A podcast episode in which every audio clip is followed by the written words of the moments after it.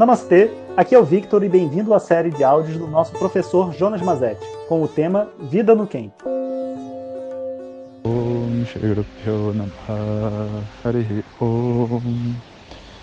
Bom dia, pessoal.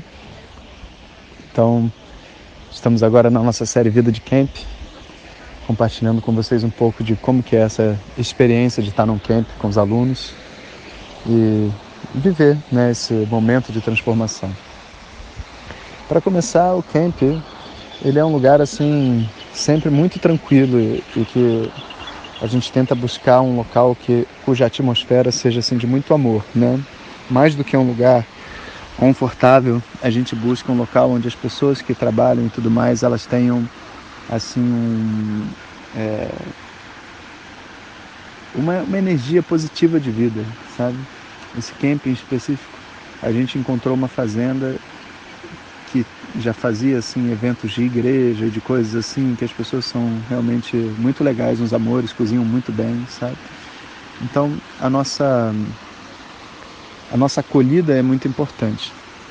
Depois, o que a gente vai viver é muito intenso, mas ele não é intenso externamente. Se você for analisar, a gente tem bastante atividade, mas não tem algo que você fale assim, nossa, isso eu não faria, sabe?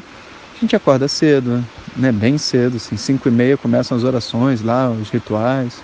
A gente faz nesse camp aula de dança, é, dança indiana, contação de histórias, né, que nem eu contei para vocês, e a, duas aulas de Vedanta, meditação. E todas as coisas são muito gostosas, mas essas coisas todas elas vão mexendo com a gente de uma determinada maneira que provoca uma transformação e a gente encontra um certo desconforto, sim, sabe?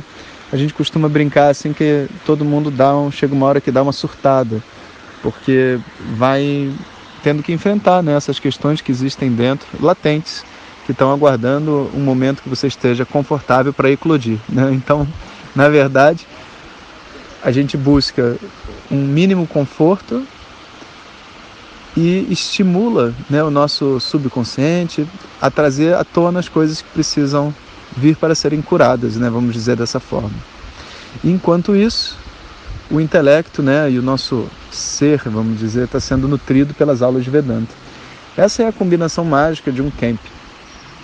E tem muito tempo para conversar com os amigos, tem horário livre para estudar sânscrito e até pegar um solzinho, que tem uma galera até que está na, na piscina e vocês devem estar tá ouvindo aqui ao fundo o som de uma cachoeira que infelizmente devido à condição da água a gente não tem como cair, mas é, mesmo assim é gostoso, né? Ficar assim junto da cachoeira, com os pássaros, da natureza. Então é um, uma espécie de um momento de é, reclusão e cura, né? E as pessoas vão se encontrando dentro desse processo entendendo o que, que elas têm a passar, né? Alguns têm até que ir embora também, sabe? Porque chega num determinado ponto que a mente fala, não, agora eu preciso sair disso daqui. E também não tem nenhum problema, faz parte né, desse processo. É até bom né, a gente ter assim, essa consciência de que o nosso compromisso maior é com nós mesmos, né? E não com completar nada ou parecer bom.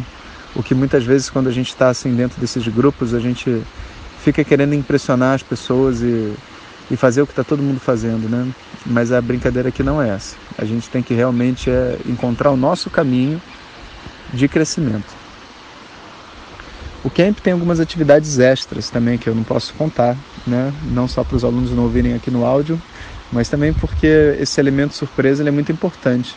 Algumas eu nem sei direito o que, que eu faço, eu espero para ver o que, que as pessoas precisam e a partir disso né, estabeleço uma rotina extra mas são algumas atividades que visam assim estimular a nossa mente em algumas direções específicas e ajudar um processo que naturalmente já está acontecendo a acontecer de uma maneira mais harmônica ou até mais rápida, né?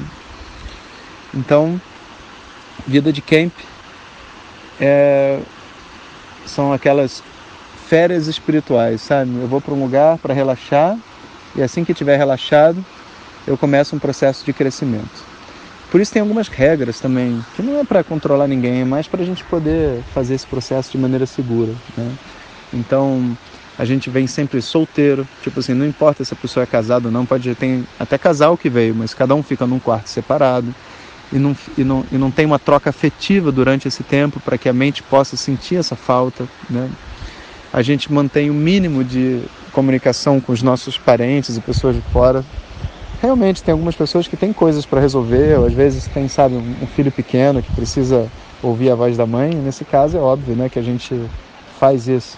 Mas fora esses casos excepcionais, a gente não quer saber o que que que está no G1, sabe, ou o que que as pessoas estão fazendo para a gente poder ficar realmente totalmente imerso aqui nessa experiência.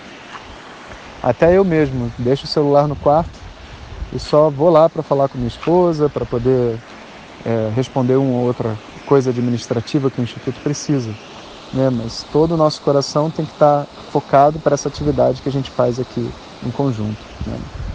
Então é um prazer muito grande, tanto para professor quanto para aluno. E mesmo quem está chorando está feliz. Né? Hoje já é, eu acho que eu quarto ou quinto dia de camp. E acho que umas três ou quatro pessoas chegaram até mim hoje chorando, né? Professor, mas que chorando por quê, professor? Machucou? Não. É porque vem coisa à tona, né? Então uma pessoa, por exemplo, sem dar nomes nem contar histórias, porque não é legal, né? Mas dessa forma eu sei que não tem problema nenhum. Ela falou assim, por exemplo, ah, eu estou chorando aqui pela morte de um parente né, que eu vi que eu não chorei o suficiente quando a pessoa se foi, eu acabei guardando isso para dentro de mim. Esse é o choro que eu estou tendo agora. Mas você está triste? Não, não estou triste. Está chorando por quem faleceu? Não. Por você que ficou? Também não. Por que, que você está chorando? Para poder viver a tristeza. Essa tristeza de dentro precisava ser vivida. Né? E a pessoa chora e sorri ao mesmo tempo. É muito interessante. E uh, algumas pessoas ficam mais desesperadas, assustadas, né? Mas são todos processos do nosso inconsciente que estão vindo à tona. É, o camp, para funcionar dessa maneira, ele precisa realmente estar inserido dentro desse ritual de conhecimento. Senão vira um, sabe, um final de semana na serra, onde de manhã você está com o professor estudando, de tarde você está comendo fundi. Aí não funciona. Né? A gente tem que realmente é, produzir aquele ambiente de estudo, sabe, de colégio, que as pessoas saem, vão, estudam, se dividem em grupos, fazem atividades e voltam e acordam todos juntos cedo e toma banho de manhã e não sei o quê, para ter aquela, aquela circulação que faz com que a mente perca a sua individualidade, perca as muletas que ela está acostumada a ter. Então, isso é Vedanta Camp. Professor, como é que eu faço para me inscrever no Vedanta Camp? Não faz. Vedanta Camp é uma atividade exclusiva de alunos de Vedanta, né? E por isso Vedanta Camp. Antigamente a gente até fazia Vedanta camps introdutórios assim para pessoas que estavam chegando. Mas hoje em dia a quantidade de alunos é tão grande e a minha necessidade de estar com eles né, é a coisa mais importante além das aulas que eu dou, que todos esses retiros e tudo que a gente faz são só para pessoas que estão estudando. Então, numa turma regular, que é essa turma de dois anos que eu faço online, cada ano tem dois camps que a pessoa pode participar. E já está tudo incluso. Inclusive, não é uma atividade que você paga por ela, você só paga a sua estadia e a sua alimentação, sabe? As aulas e tudo mais é, já fazem parte né, desse pacote que é ser um aluno da turma regular. E claro que não é uma condição para uma pessoa estudar numa turma, porque imagina, sair 15 dias duas vezes por ano é muita coisa, né? Mas se você é, tiver a oportunidade de fazer pelo menos uma vez durante os dois anos, já está de bom tamanho já é uma, um, um, grande sucesso, vamos dizer assim, para o processo de estudo de Vedanta. E se puder mais vezes, né, melhor ainda. Agora, quem fica em casa acaba escutando as aulas gravadas do camp anterior, né, para não ficar boiando quando a gente volta das, desse evento, né. Enfim, então, isso é o Vedanta Camp. E amanhã a gente continua com vida de camp aguardando aí, aguardem as novidades, que a gente vai ter uma super novidade aí na semana que vem, se Deus quiser.